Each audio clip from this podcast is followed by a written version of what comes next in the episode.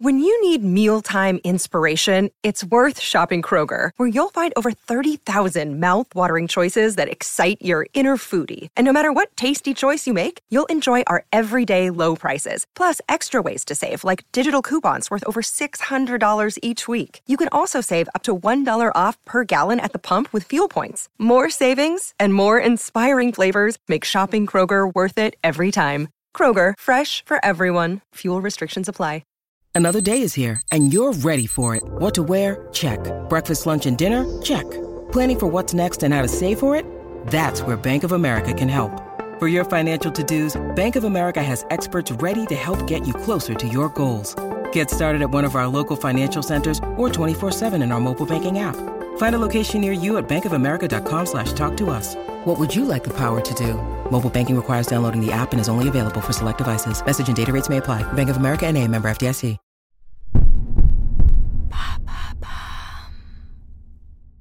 Vous est-il déjà arrivé de ne pas vous reconnaître dans le miroir? Merci d'avoir posé la question. Certains mettent des années à poser un mot sur ce trouble tant il est déstabilisant. La dépersonnalisation est un syndrome psychologique dissociatif qui se caractérise par une altération de la perception de soi. La personne qui en souffre peut avoir l'impression d'être morte, de ne plus être elle-même, d'être anesthésiée. Elle ne se reconnaît plus dans le miroir et ne sait plus si elle vit dans la réalité ou dans un rêve. C'est un phénomène rare qui touche seulement 2% de la population mondiale, selon l'école de médecine de l'Université de Stanford, aux États-Unis. Et comme tu peux l'imaginer, ce sentiment d'étrangeté entraîne beaucoup d'angoisse, d'anxiété et de questions existentielles.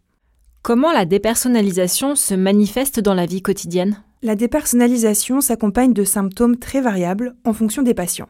Elle peut se manifester à travers des sensations chamboulées. Dans ce cas, les patients ont tendance à toucher leur corps pour être sûrs d'être réels, d'exister, ou bien ils peuvent avoir l'impression que certaines parties de leur corps ne leur appartiennent plus vraiment. Le monde extérieur peut sembler irréel. On parle alors de déréalisation. C'est un trouble qui accompagne presque toujours la dépersonnalisation. Des patients rapportent la sensation d'un voile qui s'est posé entre eux et le monde extérieur. Certains endroits familiers peuvent devenir étrangers. On a alors l'impression de le découvrir sous un autre jour en remarquant des détails qu'on n'avait jamais vus. Les émotions aussi peuvent être altérées. La saveur des aliments et les odeurs peuvent cesser de procurer du plaisir à ceux qui les dégustent. La mémoire est également remise en question, l'impression d'avoir déjà vécu certains moments est récurrente, tout comme la sensation d'être détaché de ses propres souvenirs ou de ne pas être capable par exemple de reconstituer mentalement le visage d'un proche. C'est très inquiétant, non? C'est très inquiétant et très difficile à vivre pour ceux qui en souffrent parfois pendant plusieurs mois ou plusieurs années. La particularité de ce trouble, c'est que celui qui en souffre reste parfaitement lucide. Il sait que le sentiment qui l'envahit ne correspond pas à la réalité, mais il ne sait pas pourquoi ça arrive et ce qui se passe. Il est parfois difficile d'en parler à ses proches. Conseil, si vous en souffrez, n'allez surtout pas sur les forums en ligne pour lire les témoignages, ils ne feraient que renforcer l'angoisse et l'anxiété qui contribuent à nourrir les symptômes. La dépersonnalisation est forcément causée par du stress ou de l'angoisse? Principalement, mais pas uniquement. Les troubles se manifestent souvent suite à des pics de stress ou à des crises d'angoisse, mais elle peut aussi s'installer avec une dépression ou après une atteinte corporelle. Et que faire dans ce cas?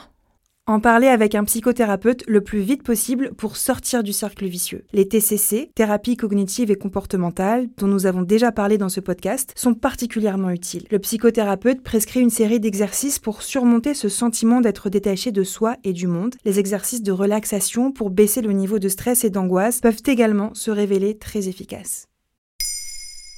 Maintenant, vous savez, un épisode écrit et réalisé par Olivia Villamy.